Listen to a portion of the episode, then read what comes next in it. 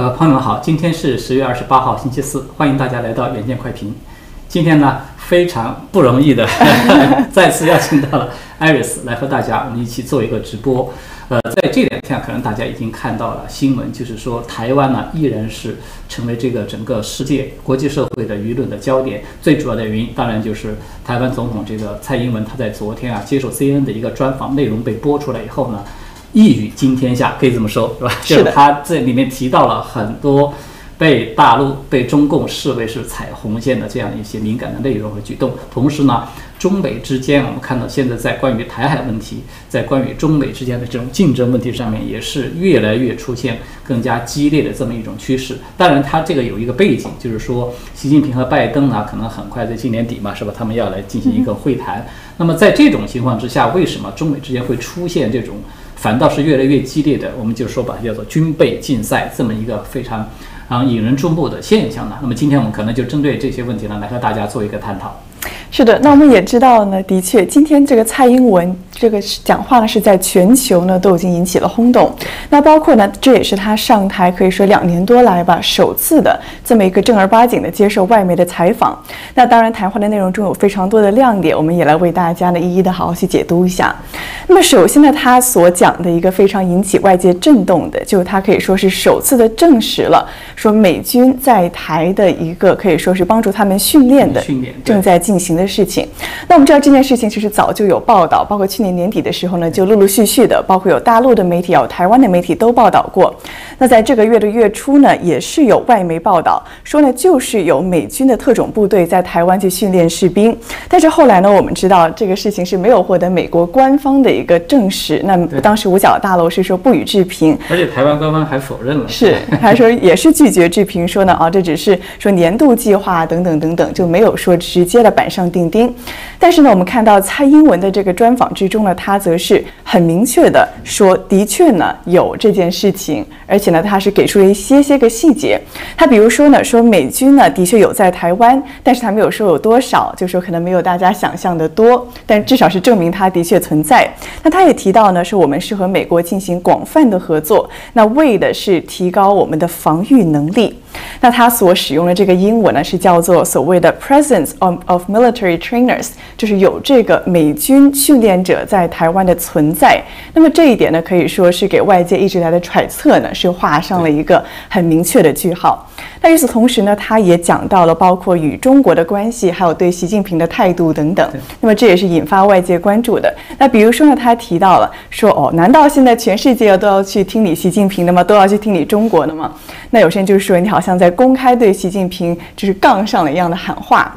但是呢，他也有同时释放出善意了，就说我愿意呢，还是与习近平说坐下来谈一谈。那么这也是被外界很关注的一点。那当然了，他也提到说，美国会不会去主动协防台湾呢？他说他对这一点呢是有 faith。是有信心的。那么这也是其实与这一整段时间以来，美国可以说是频频的对台湾，特别是在比如说战略清晰、战略模糊问题上，还有包括会不会协防台湾问题上呢，这种可以说是你来我往之中吧，这也是一个非常大的一步。其实这个艾瑞斯，你们有发现，就是刚才我我听你刚才介绍整个一个过程啊，我们可以把它就是简单的归纳一下，就是蔡英文这一次的接受专访呢，主要是三方面的重点的内容，是吧？第一个就是说他有证实了，的确是有美军在台湾，大家要注意一点，就是是不是美军驻台这个概念呢？它其实是比较模糊的。我们一般所理解的美军驻台呢，是指啊，比如说美国它有很成建制的部队正式的驻扎在台湾，然后呢，名义就是我们为了要保护台湾，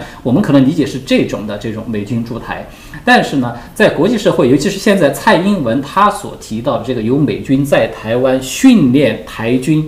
这个算不算美军驻台？这一点可能它就是比较模糊的，因为我们都知道，其实美军在台湾进行这个帮助台湾军队进行训练，这个是不是说现在就有了？因为根据这个，在二零一九年啊，就是不是美国一个在台协会嘛，就是 AIT，其实它有点相当于是一个呃非正式的大使馆这么一个机构。它在二零一九年的时候，那次就已经有公开证实过，说从二零零五年的时候开始起，美军就是包括陆海空三军都有。就是派遣军官人员到台湾去，然后呢，去对台湾的军队进行训练。只不过呢，他们就是可能第一呢人数比较少，第二呢他们都是穿这个便装，就是不穿军装。这样的话就是避免刺激到中共这边嘛。就是说美军在台湾训练台军，其实它已经是一个公开的秘密。大家都已经早就是知道的事情，但是这昨天这个新闻呢，我觉得蔡英文他这个话有一点非常关键的不寻常，就是尽管大家都知道这个事情，其实中共那边也是知道的，但是他们去过去却从来不说，大家都不提。但是为什么蔡英文他这一次公开的把这一层纸给捅破了？他是。这个台湾就是实施民主化以来第一个，就作为台湾以台湾总统的身份，非常正式的接受国际媒体的采访的时候，把这件事情给捅出来了。那么这样一来，这个性质就不一样了。以前你看媒体报道的时候，中共这边他也基本上就当做看不见，是吧？其实啊，说你这个踩了红线了，怎么地了？虽然媒体报道很多，那个只是媒体，但是官方其实基本上都是保持沉默的。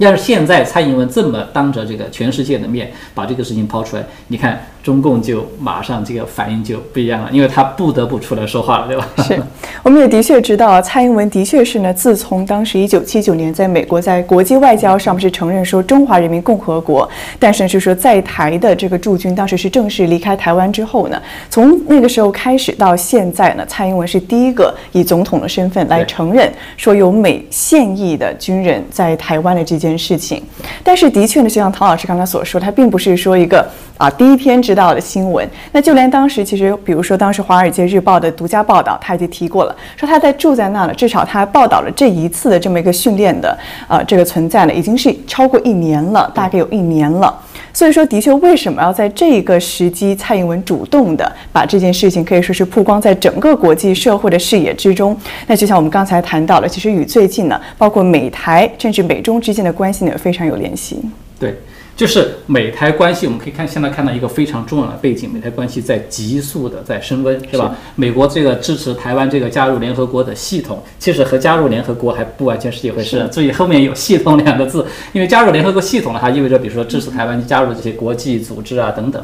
那么还有就是这个，我们看见拜登总统在这个连续至少是两次了，是吧？公开的提出来说是美国会协防台湾。这个两次呢，我们看见拜登他说了这个话以后呢，白宫都出来正式的发表一个，就把他往往回拉，意思就是说，哎，这个只是这个总统的个人可能这个言论，呃，他这个呃，我们美国官方的态度呢，这个一个中国的政策并没有发生任何的变化。其实我觉得蔡英文他为什么在现在？你刚才提了一个非常好的问题，这个可能也是很多的朋友都很关心的一个问题，就是为什么蔡英文在现在把这个问题他给抛出来，他捅破这层纸了？他以前他为什么不这么做呢？我我个人看法的话，这背后可能有两个因素。第一个呢，就是说。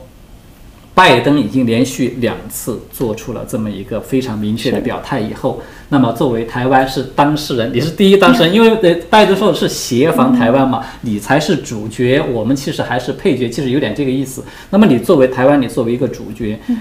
别人这个朋友说两次的公开表表态是吧？不怕踩了中共的红线来表态要帮你了，你不可能说不做出一个回应，是。因为可能大家朋友们可能都有注意到，在以前蔡英文他在这个美台关系的身份这个问题上，他其实一直都有使用一个固定的表述，他就是表示我们说是审慎，他是用这个词，但是现在他不审慎了。他突然一下子把这个东西给明确化了，所以我觉得这个呢，可能是第一个因素，就是他必须要针对美国连续两次的公开的表态，他也要必须做出一个回应。意思意思。对啊，你必须做出一个回应，否则的话，你的朋友不停的在那儿叫唤，呃，你你自己在这儿一声不吭，这个就是无论如何，他是有点很奇怪的一个事情。那么另外一方面呢，我觉得还有一个因素呢，就可能是蔡英文他自己本身他的任期其实已经快，他只有两年多的任期了。对他来说，他其实因为民主国家的制度嘛，他也不不存在寻求，他不可能再继续连任，所以在这种情况之下，他可能觉得自己有必要，就是他不需要冒什么太大的政治上的风险。那么在这种时候，把一些大家早就已经，刚才我们说是公开的秘密的事情，我就把它说出来，说出来就意味着什么？意味着这就是既成事实了，这就是既成事实。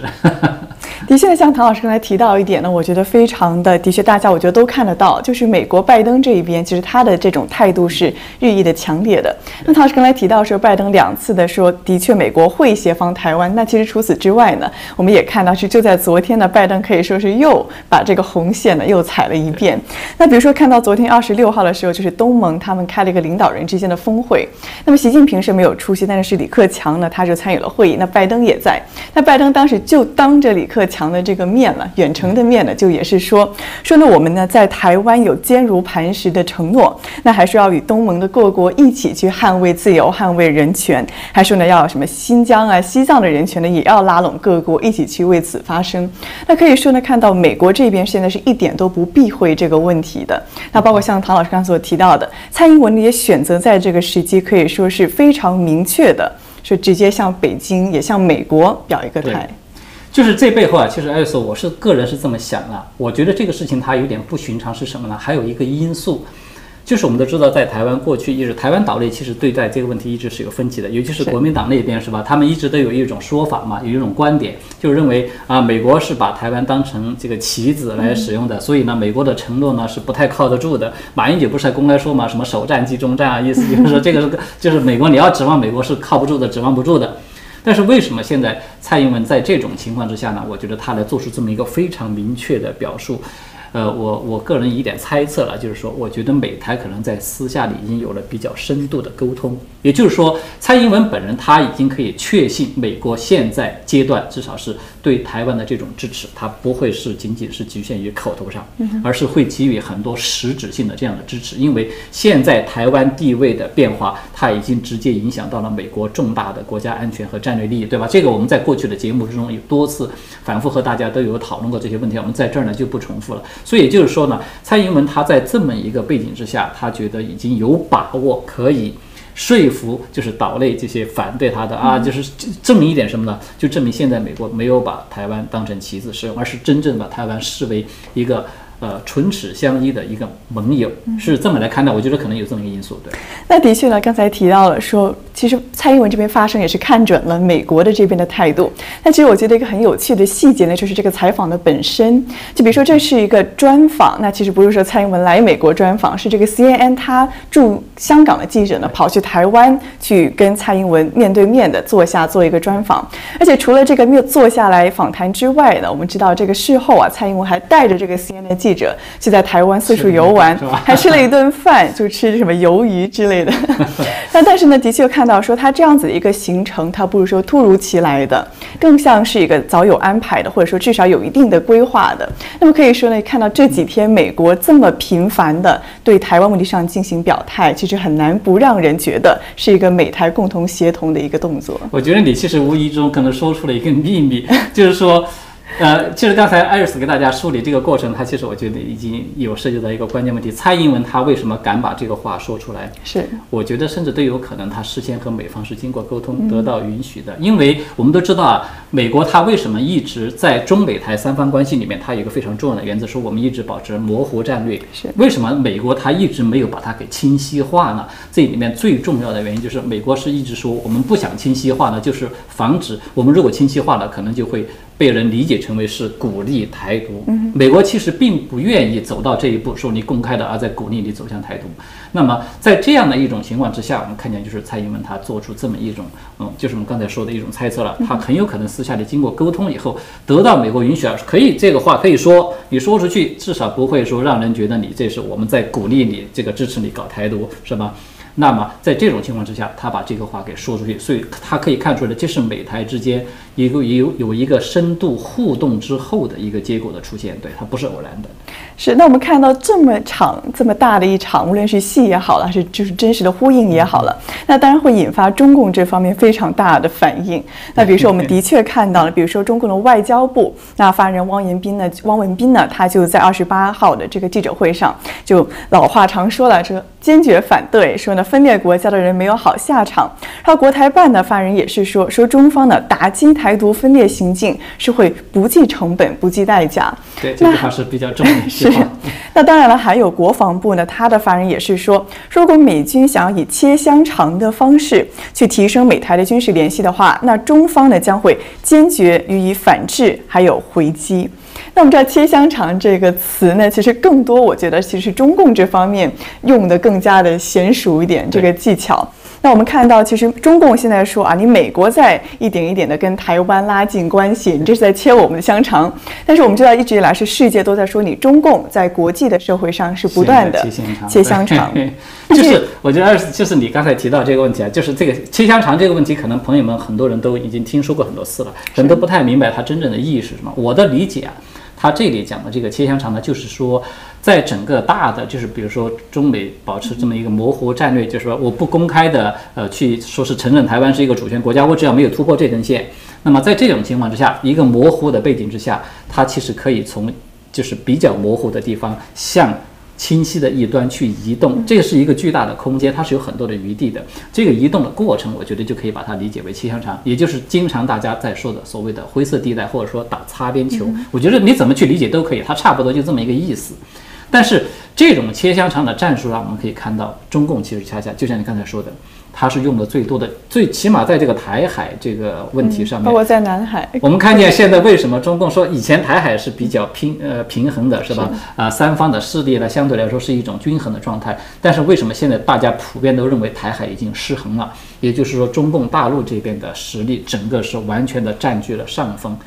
这个过程其实同样也就是通中共通过不断的切香肠这么切出来的，所以现在可以说是以彼之道呢在。还施彼身是，的确呢，很多人都说，其实美国呢，现在把这个中共的切香肠这一招呢，反过来用来对付中共。其实我们看到，的确在台美关系的发展上，你说它是切香肠，我觉得还蛮。准确的。那比如说，从前任的美国政府川普任下，我们就看到了是逐步的在加大对台的军售。那包括呢，现在到拜登的政府也是，就是美台之间的高层访问呢，是一个接一个的。那其中也包括强调说台湾应该加入国际组织，那一下子又说要加入联合国的系统。那之前呢是说要加入世界卫生大会。那除此之外呢，也包括说呼吁其他的国家也要去公开的去反对中共对台湾的侵略。那当然还包括在经贸上的合作。做，比如说要重启这个台美自由贸易协定的谈判啊等等，其实可以说是一步一步走到了今天。说现在这个窗窗户纸呢，基本上是直接捅都不用捅，就已经大家都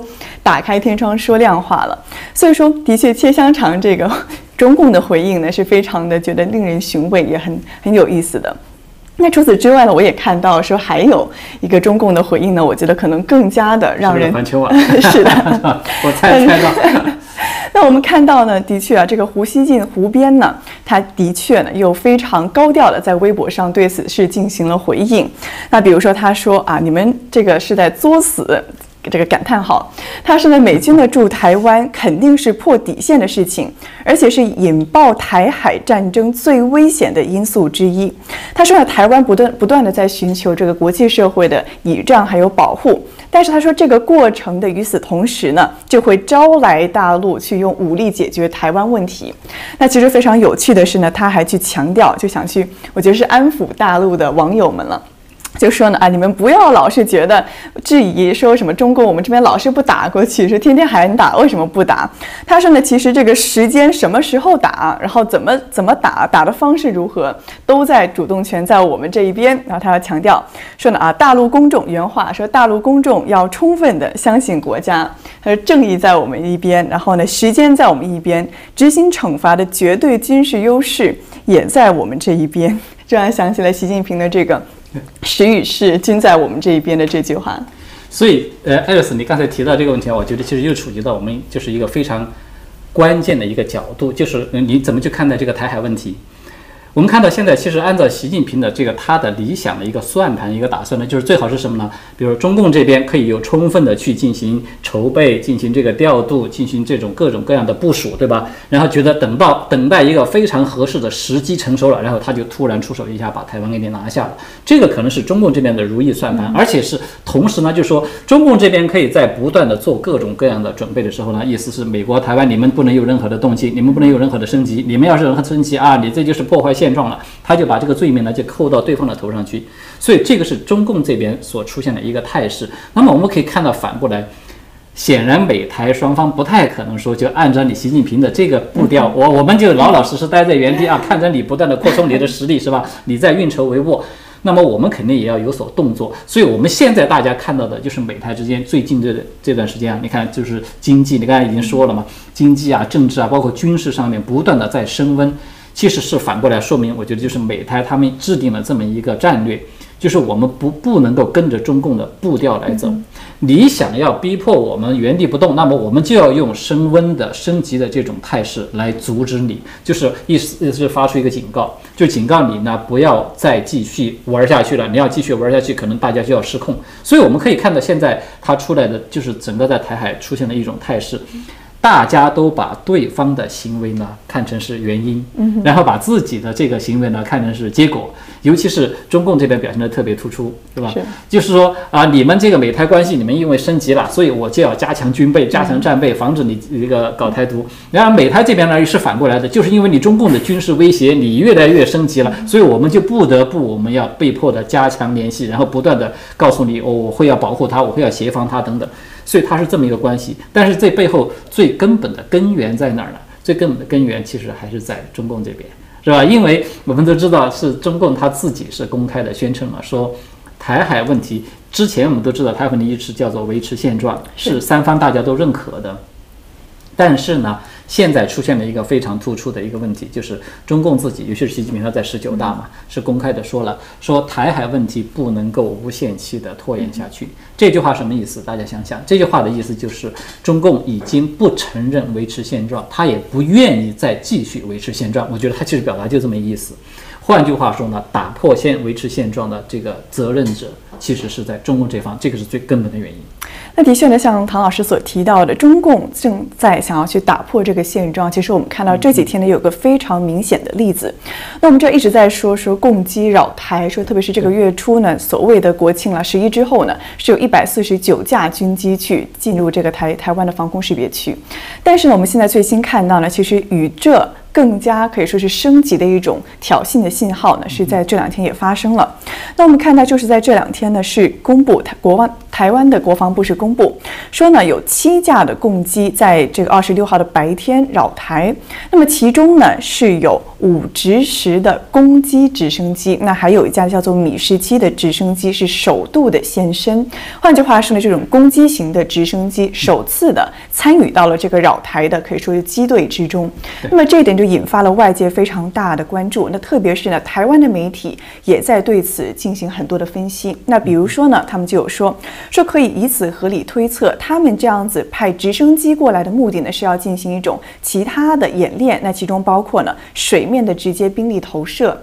那甚至呢是直接的登岛作战，就是为直接的直升机嘛，就直接登岛作战做一个准备。那还有之前我们也看到说这些个直升机，它的确，比如说五直十直升机，它的主要的任务呢就是负责这个战场的火力支援的，本身也是攻击型的直升机。那另外一架呢叫做米十七的，它也是说可以运载四十个人或者说是四吨物资这么一种，可以说是主管运输还有多用途的直升机。所以这样子的一个突然派直升机去扰台了，不只是派这个军机的，而是派说可以载人载物的攻击型直升机去，那这就令外界呢是非常的反响巨大。其实，艾斯，你有发现没有？刚才你提到这个直升机啊，它带了一个问题。我们知道以前就是中共派出这些军机去绕台，你看，要么就是战斗机，是它只是在空中打嘛，就是说掌握这个制空权的；要么就是反潜机，是吧？反潜机它是对这个水下针对着潜艇的。换句话说，你甭管针对着潜艇呢，还是针对着这个就是制空权打空战的，它其实都是隔着一定距离的。是。但是这一次的，他们使用了这个武装直升飞机，而且是既有运输的，也有这个就是攻击的，是吧？武直十，它是属于攻击性的，它就带来一个最直接的问题，就是这意味着中共它的准备工作呢，已经其实在此之前的基础上更进了一步。这个就是已经直接要运兵降落到你的陆地上，这个。去争夺这块阵地了，所以它其实就已经直接涉及到交火，甚至是白刃战这样的，到了这么一个分寸，这么一个阶段来。就过去我们是隔着一段距离在打，或者说我示威吧，我也是隔着一段距离在示威。但是现在呢，我示威的方向已经从空中、从水下，我们现在正式变成了到了地上聚焦到了地上，对，到了陆地上，所以这一点是这一次我觉得这条新闻呢所带给大家一个跟以前不一样的信息在这儿。那的确呢，我也看到说有台湾的这个退将，也就是前空军的这个司令呢，他也是对此说进行警告。他是觉得说，其实之前的那一百四十九架的扰台的这个战机呢，就是他们这个军机呢，和今天所看到的直升机，他们其实一个一个套，就一套的这个演习的战术。那为什么他是说，首先呢，就是像您刚才所提到的，空中也好呢，海上也好呢，他是想取得所谓的制空权，而在取得了这个空中的制空权之后呢，他再直接用直升机也好，其他的方式也好，直接的去夺港，就是夺取这个港口啊，包括直接登陆的这么一个权限进去。所以是一边控制了你空中，然后呢就直接派直升机过来，把人呢降落到你的主要的港口了，直接上你的陆地了。所以说这的确呢是不仅让台湾，也让其实世界呢也感到非常忧虑的一点。就是这个威胁，它是更进一步的升级了。这个我觉得就是说，中共我们可以看到，它在实质上针对着台海局势的所做做出来的，我认为这可能就是它最主要的一种报复的 这种方式。因为我们都知道，中共呢，他过去开飞机去这个扰台呢，他其实都是进入的 叫做台湾的叫做防空识别区，是吧？他还没有进真正的进入台湾的领空。其实说到这个话题，我觉得也是比较有意思啊。就是我们知道，中共虽然口口声声的说啊，台湾是属于这个中国的这这个一部分，是吧？啊，它没有任何的主权等等。但是中共到目前为止，没有任何一架飞机或者是任何一一艘这个军舰真正的进入到国际社会所认定的那个领空或者是领海的范围之内。其实也就是说，中共它其实客观上暗地里，它其实还是在把台湾视为是一个主权独立的一个国家，它没有敢进入这个范围，因为它一旦进入这个范围，很有可能。就会引发战争了，所以它是这么一个概念。是的，我们提到了说中共它在台海的这个局局势呢，可是越来越紧张。无论它的侵扰也好，还是说美台关系的升温导致中共这边的反应激烈也好，都是一些非常紧张的状况。那特别是在军事上的对抗，军事装备是吗？是的。那聊到这一点呢，我们也进入到我们的下一个话题，就是关于现在中美之间，或者是加上俄罗斯了，就是中美之间主要的。军备的一种竞争，或者是一种新的升级的对抗。那我们看到最新的新闻呢，是美国的，就大家都很熟悉的这个米利将军。那他就是美国可以说是最高的军事上的这种统领了，因为他是联席参谋长嘛。那他呢就出来表态说呢，他看到中共去试验他这个所谓的超超音速的导弹。他说感到非常的忧虑，那其实也是变相的承认了，或者是至少他这边是证实，说我们美方是觉得你中共的确是试验了这个超高音速的导弹的。那虽然说中共之前是否定，那但是他今天说呢，非常的忧虑这一点。那除此之外呢，他甚至把现在的这种可以说是军事上的竞争吧。比作所谓的叫 Sputnik，就是当时呢，在苏联在前苏联的时候，他们是在冷战的时候冷不丁的把一个人造的卫星突然送上了太空，那么当时可以说是整个冷战的一个很大的转折点，那让美国意识到说，原来自己在军备上，在个太空能力上。原来已经有这么与苏联之中的这种差距了，那马上呢就紧追直赶，导致了后来比如说送上月球啊等等，都是由这个所谓的卫星时刻所演变出来的。那么我们看到这个米利将军，他是把现在中美之间的这种军备竞争，比作了当时在冷战时刻这么一个重要的卫星时刻的转折点。对这一次，这个米利将军他出来发话，我们都知道，其实中共做就是呃做这两次测试，这个报道其实是在好几天，我记得是在上两个星期就已经出来是吧？是《金融时报》报的。是。但是呢，这一次为什么又再次引起大家注意呢？是因为米利将军他的身份，就是就是代表着美国军方的，可以说是还是最高层的这样的一个人士，正式的出来。他首先是证实了这个测试的他的行为的本身对美国已经 构成了威胁，我觉得甚至可以这么说。他其实证实了这么一个性质，他同时呢，还有就是他刚才就是艾瑞斯给大家已经介绍了，他认为这个已经就相当于是。呃，这个跟中共之间所发生的一个卫星时刻，其实你有没有想过，他既然这么来打比喻，就是这个现在是新的卫星，一个又一个的卫星时刻的事件，其实这意思不就是在说美国和中国在搞冷战吗？这 就是在冷战了嘛。只不过就是大家出于政治正确的原因啊，他不把冷战这个词呢说出口，但是呢，我相信中美双方，甚至世界绝大多数的国家的心里面，其实都是心里都是有数有数的。所以呢，那么这个这一次这个高超音速这个导弹，它其实它并不新鲜。我们在以前节目中其实也跟大家都有说过了，就是它就是它是在苏联时代，在六七十年代就已经做过这样的一些基本的一些测试和这种理论的设计，它是完全可以行得通的。它呃，英文缩写呢叫做 FOBS，就是 F O B S 这么一个系统，叫做轨道轰炸系统。它和一般的导弹有啥不同呢？可能很多朋友都就是比较疑惑。就我们都知道，一般的导弹它就是在这个呃，一般也是巡航导弹嘛，它是在大气层里面飞行的。那么弹道导弹它是要飞出大气层，但是它是比较规则的抛物线，所以呢，它是很容易被这个反导系统所拦截。那么现在中共所搞出来的这个高超音速这个导弹呢，它也就是有点，我觉得它有点相当于二者的一个混合体，就是它可以先飞出大气层，像卫星一样绕着地球飞，然后一旦运行到了那个目标的上空之后，它再一头栽下来，重新进入大气层，而且是以非常快的速度，叫做高超音速嘛。我们知道高超音速起码要超过音速五倍这样子。那么在这样一种情况之下，留给那个就是雷达反导这个系统的。呃，它的预警的时间就会非常的短。我看见有一个说法，说是可能是不超过三十秒。那么在这样一种短的一个情况之下，你是很难去进行拦截的。它也就意味着呢，中共它可能已经有了突破美国的反导系统的这么一个算是杀手锏一样的东西。所以我觉得这个对美国的震动其实比较大。但是它反过来说，我们觉得它其实也不是说没有好处。什么好处呢？至少我觉得，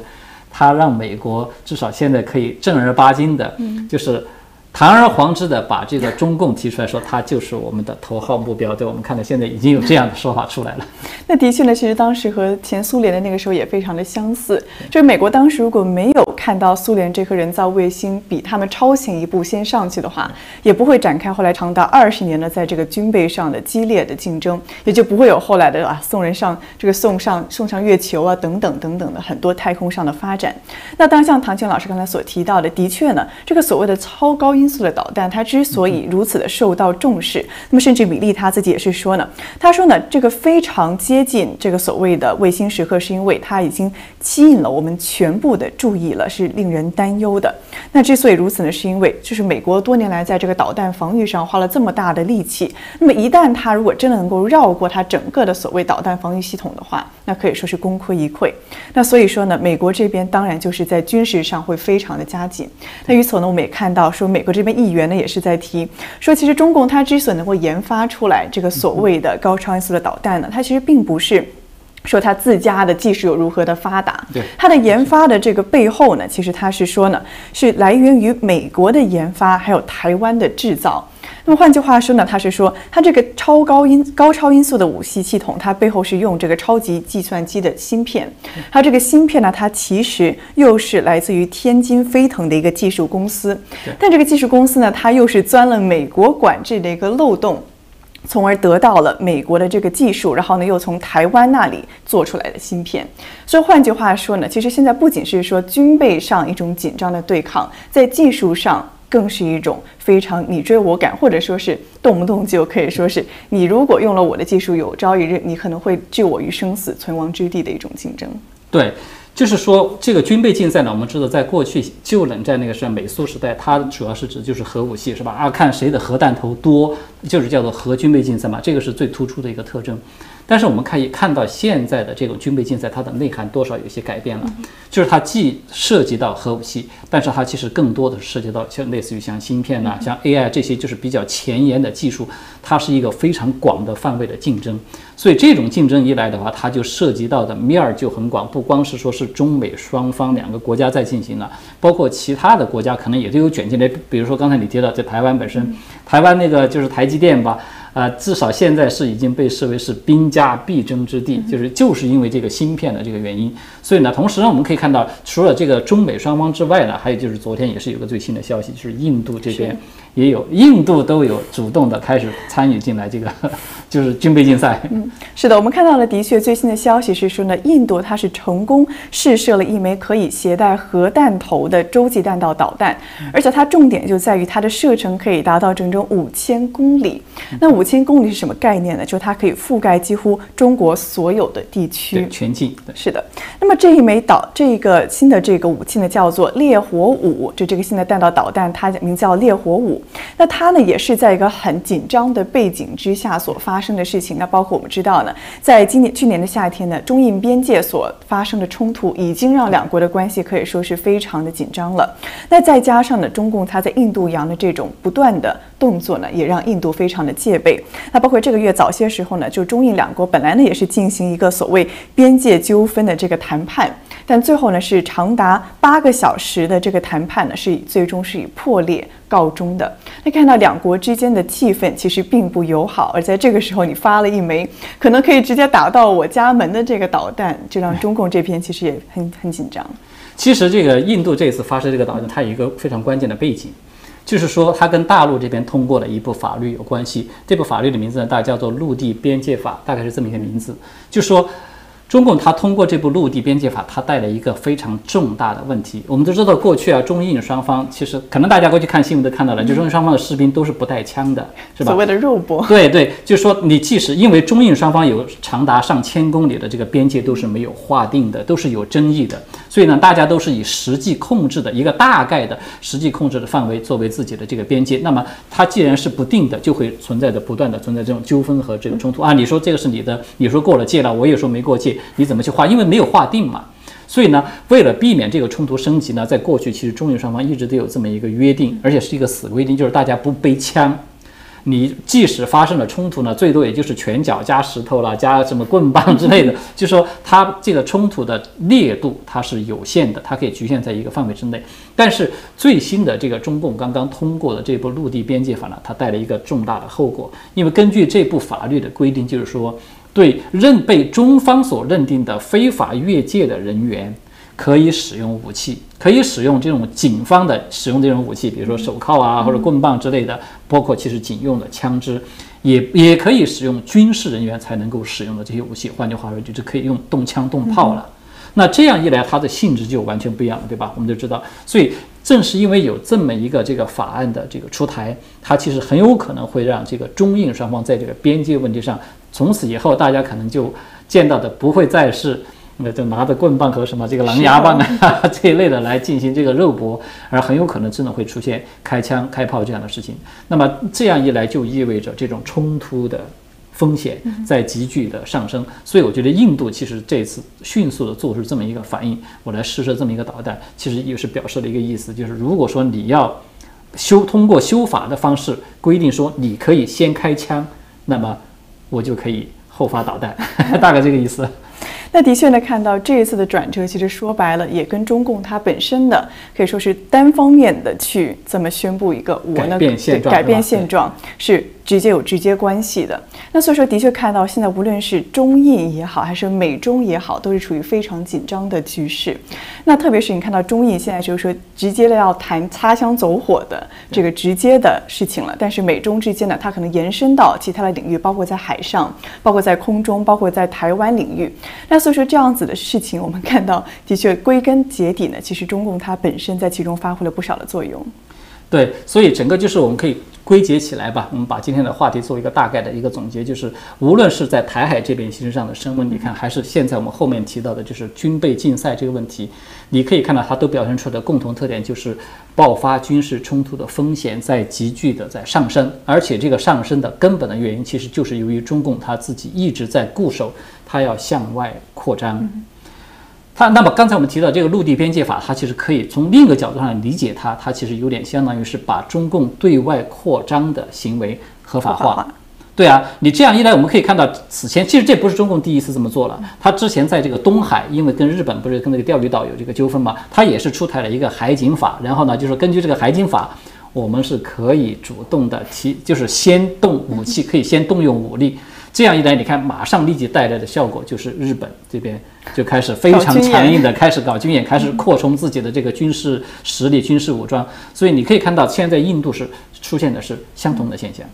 是的，我们的确看到，其实除了说美中之间可以说在某种程程度上被定义为一种新冷战之外，就连热战的风险也在与日俱增。那么这一点呢，其实那当然大家都说哦，我们不想要进入一场热战，包括美国这边也说我们不想和中方寻求冲突。但是我们也知道，比如说美中的美国的这个贸易代表戴奇呢，他也是今天在一个公开场合他就提到说，美中关系现在像那个干的那个煤球，干燥的煤球一样，说动不动你。就可以引发一场巨大的火灾，火星可能就要烧起来了。所以看到呢，其实美国这边也清楚说，其实他想要避免冲突，但是现实中真的能在这么多个方面去避免一场热战吗？那其实大家都非常可以说是。紧张的观望也是相信两方都在衡量的一个事态。对，尤其是最后嘛，我们就是可以看到，刚才其实也提到，拜登和习近平，因为他们很快要进行一个，就是呃，哪怕是视频的连线，说其实美国这边是非常希望说能够进行一个面对面的沟通，但是因为中共这边是吧，就是习近平这边逃避嘛，所以呢，哪怕进行视频的连线，我觉得他其实最主要，我们可以看到现在越来越清楚的显示出来，美国的意图呢，并不是说真的想要去和中共去改善什么关系。我们回到啊，当初那个。非常蜜月期是吧？这么非常友好，我觉得他其实回不去了。